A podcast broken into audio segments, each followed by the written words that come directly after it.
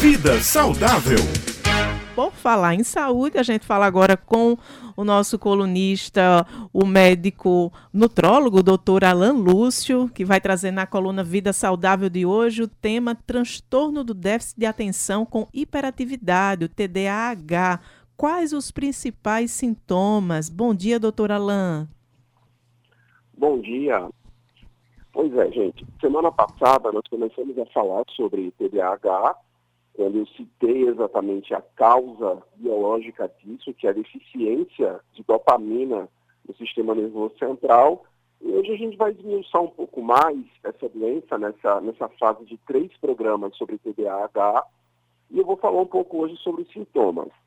Bom, a semana passada eu falei que a dopamina ela age no cérebro em quatro pontos ah, seria em relação ao controle da hiperatividade, ao controle da impulsividade, age também no, na atenção, no foco e na memória de curto prazo, e finalmente na ação de motivação.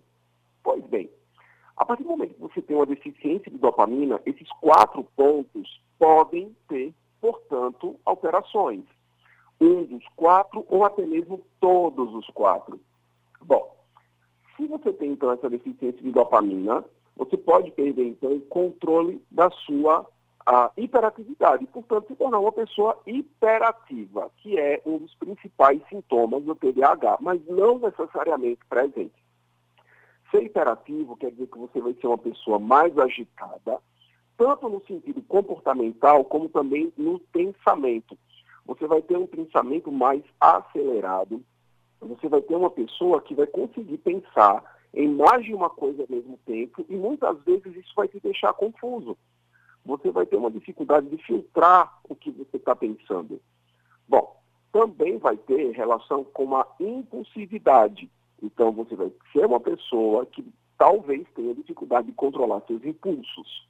Ou seja, é aquela pessoa que pode acabar, na verdade, tendo impulsos em relação à alimentação, chegando a, a, a fazer refeições, principalmente refeições muito calóricas, que você teoricamente nem precisaria fazer porque você talvez estivesse até sem fome, você vai ser uma pessoa que muitas vezes fala sem pensar, tá? não teria um certo filtro em relação ao que pensa e ao que fala por conta dessa impulsividade e age muitas vezes sem pensar.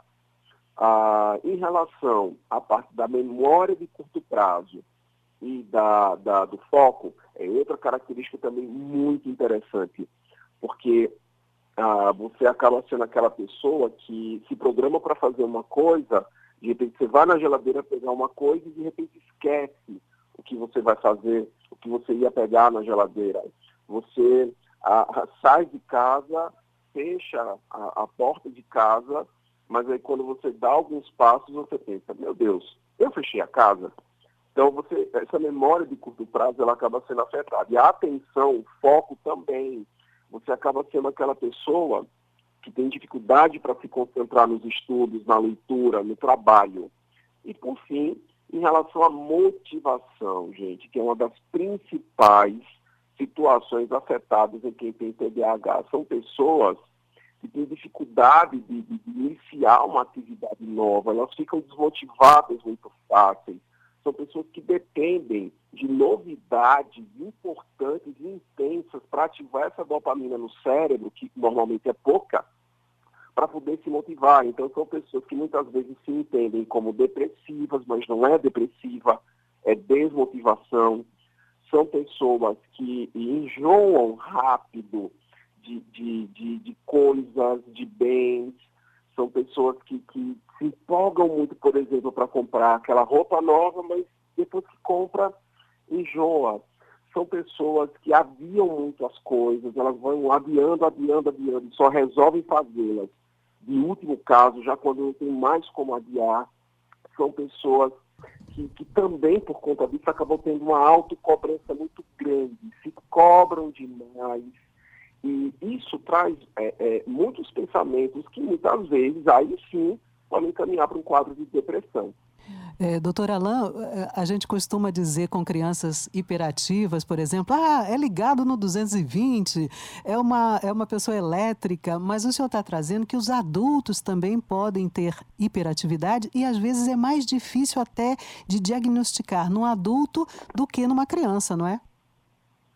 Sim, porque é interessante que desses sintomas que eu falei, esses sintomas podem ser tranquilamente confundidos com sintomas de estresse, com sintomas uh, uh, de, de, de, excesso de trabalho, com sintomas de excesso de estudo. Então, a, as pessoas acabam sendo taxadas até como preguiçosas, quando na verdade o que elas têm é TDAH. Pois é, eu estava justamente é, pensando sobre isso enquanto o senhor falava, doutor Alain, porque é, em que momento a gente pode entender que é um TDAH quando muitos dos sinais que o senhor trouxe é, se confundem né, no dia a dia com o que a gente passa, né, devido ao estresse, ansiedade do dia a dia.